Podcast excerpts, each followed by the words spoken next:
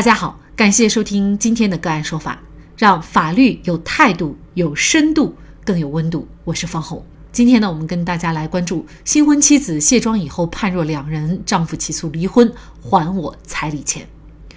广州一个小伙和网恋三个月的女神奔现以后，迅速闪婚，并且向女方家里支付了二十万元作为礼金。然而，就在和新婚妻子婚礼蜜月期间，他却发现卸了妆的妻子和此前的女神形象大相径庭，妆前和妆后颜值的巨大反差让他一时无法接受。他认为女方的行为已经构成诈骗，于是将其告上法庭，起诉要求离婚，并且。退还彩礼钱二十万，女方说：“当初可是你说会接受我的所有，包容我的一切，怎么现在卸了妆你就不认了？”而富二代说：“你自己看看你这照片，跟你压根就不是一个人，这属于诈骗，必须离婚。而且民法典规定禁止索要彩礼，这二十万彩礼钱你也必须退给我。”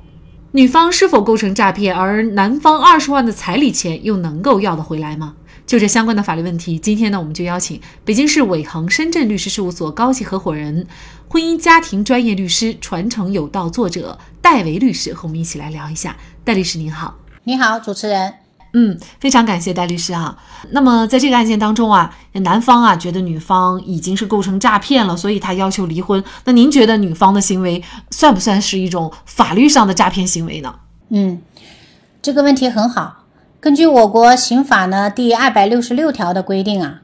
如果构成诈骗公司财物罪的话呢，是会判处三年以下有期徒刑、拘役或者管制，并处或者单处罚金。一般而言呢，诈骗罪的构成呢需要具备三个条件。第一个条件呢，它是需要以非法占有为目的。也就是我们经常说的，需要有诈骗、骗取他人合法财物的这种主观动机。第二个条件呢，它是要用虚构事实的方法，或者是隐瞒真相的方法去骗。第三呢，它还是要骗取到了数额较大的公司财物，才构成诈骗罪。那么，我认为在这个事件当中，女方化妆化的呃与本人完全不一样，她这种化妆的行为呢，其实呢属于一种正常的。日常的爱美的一种行为，并不属于虚构事实或者隐瞒真相的一个诈骗的行为。因为首先，他并不具备非法占有男方财物为他的动机，他还是奔着结婚去的。所以，我认为女方的行为不构成诈骗，或者要求男方给付二十万彩礼的这种行为呢，还不能构成法律上的骗取钱财的一个主观动机的认定。对，其实现实生活当中，我们也会遇到男扮女装啊，就是这些人他是确实为了骗钱的，所以他把自己装扮成女性跟男性来谈恋爱啊，那么可能这就要涉嫌这个刑法当中的诈骗罪了。现在呢，男方就要离婚了，诈骗又构不成，那么只能是说妆前妆后妻子的颜值反差太大，以这样的一个理由离婚。那您觉得这个能得到法律的支持吗？好，那我们首先要看法院如果判决离婚，它的一个这我们目前唯一的一个标准就是夫妻感情彻底破裂，无和好可能。这个尺度啊很难把控，所以呢，在我国民法典呢第一百七十九条，对于在诉讼当中法院一定会判离婚，或者说法定离婚的那种条件呢，做了一个非常详细的一个约定。它约定的是四种可能性。只有这四种可能性的情况下呢，法院一般会判定呢双方离婚。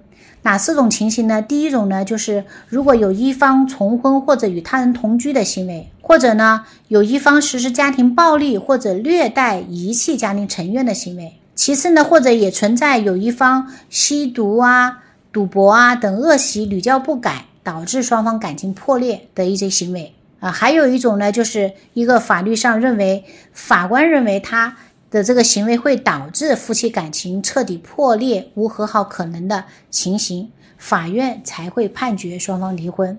那这个案件当中，男方认为女方妆前和妆后是反差太大，是判若两人，他并不必然构成会导致夫妻感情彻底破裂、无和好可能这种情况发生。因为如果说男方他是爱上女方的色相跟他结婚呢，那男方的动机就不纯了。所以，我们说夫妻之间结婚，他一定是有一个一定的感情基础在那里。所以呢，这个案件当中，男方如果是以女方妆前妆后的这个颜值反差太大，要求离婚，不属于法律上判决离婚尺度的一个标准。所以，我认为。如果说女方不同意离婚的情况下，男方起诉法院离婚，在这种情况下，法院一般是不会判决双方离婚的。嗯，也就是说，这个男方想离婚还挺难的。那么，如果他离婚的心已定了，怎么办？如果男方呢坚决要求离婚呢，只能说世界上没有离不掉的婚。如果男方坚决要求与女方离婚，一审判决不离婚。一年以以后，男方再向法院起诉，双方要求双方离婚，那法院就会判决双方把婚姻解除，只是一个时间长短的问题。但是呢，在这个案件当中，我们其实呢，我们一定是想尽量寻找他们双方能够感情修复的一个比较好的方法，来个促进他们，因为他们毕竟刚刚结婚，没有建立起很深厚的夫妻感情，很多呢，呃，是因为互相的磨合。啊，产生了一些误会，未必就是这个男方认为的妆前妆后，女方判若两人，导致坚决的要求离婚，是他真正离婚的理由。我们需要找到他为什么会离婚，婚姻感情基础有没有可能通过双方的朋友或者是律师的介入，能够帮他们调和。我是也希望呢，能够呼吁我们更多的年轻的男女走进婚姻啊的时候，一定要慎重，结婚的时候要考虑清楚，考虑的更多一些。其实对于我们很多人来说啊，都觉得找律师打官司，我要离婚，那么律师通常呢也应该按照当事人的意思就代理我起诉哈离婚。那事实上呢，呃，按照戴律师所介绍，就是找你们离婚，这个婚还不一定能离得了。你们首先呢是看有无和好的可能啊，然后呢进行调解。如果最终能够达成不离婚的目的，呃，不去法院诉讼。这个反而是更好的一个结果，对处理婚姻的一个结果是的。假设男方真的就是坚决要离婚，而且也多次起诉，那您觉得这彩礼钱能要回来吗？从民法典第一千零四十二条的规定来看啊，它禁止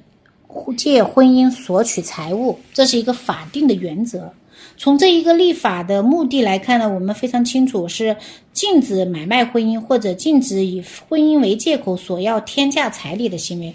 在本案当中，如果说男女双方是根据当地的一个啊风俗啊，并且也是自愿支付，并且还没有超过男方本身经济承受能力的这种彩礼呢，其实是法律是不禁止的。那么结合到本案当中呢，根据我国的法律，只有符合呢。三种情况的男方才能够主张要求彩礼，哪三种情形呢？第一种情形就是双方没有办理结婚登记手续，后来决定要分手，那么这种彩礼呢，就一般法院会支持要求返还。还有一种情形呢，就是双方办理了结婚登记，但是并没有共同生活在一起，或者说呢，在结婚前给付了彩礼，造成结婚后呢，给付人生活困难。在男方离婚的时候呢，要求呢返还彩礼，法院呢就会支持。一般情况下呢，如果彩礼符合民间的习俗，也是男方能够承受的情况下，那么彩礼给付了，法院是不会轻易的支持男方的要求返还的这种请求的。啊，其实婚姻呢不是儿戏，我们现在有很多年轻人啊，凭一时的冲动，在没有相互了解的情况下就仓促的结婚。所谓的闪婚闪育，其实就是对自己人生的一种不负责任。所以现在民法典婚姻家庭篇呢，现在我们研读了以后会发现啊，在婚姻当中，我们更多的会考虑到一个契约的原则，就是我们人身性是一方面，对于对于财产的一个约定，在婚前的一个约定也是很重要的。就是防止各种纠纷的发生。这个案件最后法院呢也是没有支持这男方的诉讼请求，也就是呃认为啊女方不用退还这个彩礼哈，嗯，所以这么一看呢，似乎男方损失也比较大。那我想这也是呃用钱买来的教训。我们在倡导这个婚姻关系的时候呢，是其实为什么在离婚的判决过程当中，法官会掌握四个尺度呢？一个第一个尺度就是婚前的这个了解是否充分。第二个尺度就是婚后的感情是否建立起夫妻感情。那第一个法官要考虑的就是结婚前双方有没有充分的了解，建立起婚前的一个感情基础，而不是草率的结婚的这种情况。所以我奉劝呢，我们天下的很多嗯这种年轻人或者有情人，在结婚的时候一定要认真的对待自己日后要走入的婚姻殿堂。来充分的了解对方与自己是否在三观啊，在很多方面的习生活习性啊和待人处事的方式方法是否有一个一致或者是默契，在从容的走入婚姻。恋爱是一阵子的事儿，而结婚却是一辈子的事儿。有首歌词唱到：“相爱总是简单，相处太难。”所以，只有因为对方的灵魂而相爱，才会更长久。好。再一次感谢北京市伟恒深圳律师事务所高级合伙人、婚姻家庭专家律师、传承有道作者戴维律师。那更多的案件解读以及呢我们的线上视频讲法内容呢，欢迎大家关注我们个案说法的微信公众号。另外，您有一些法律问题需要咨询，都欢迎您添加幺五九七四八二七四六七。这部手机号的微信号向我们进行咨询，我们会将您的问题转给我们专业资深的律师进行解答。好，感谢您的收听，我们下期节目再见。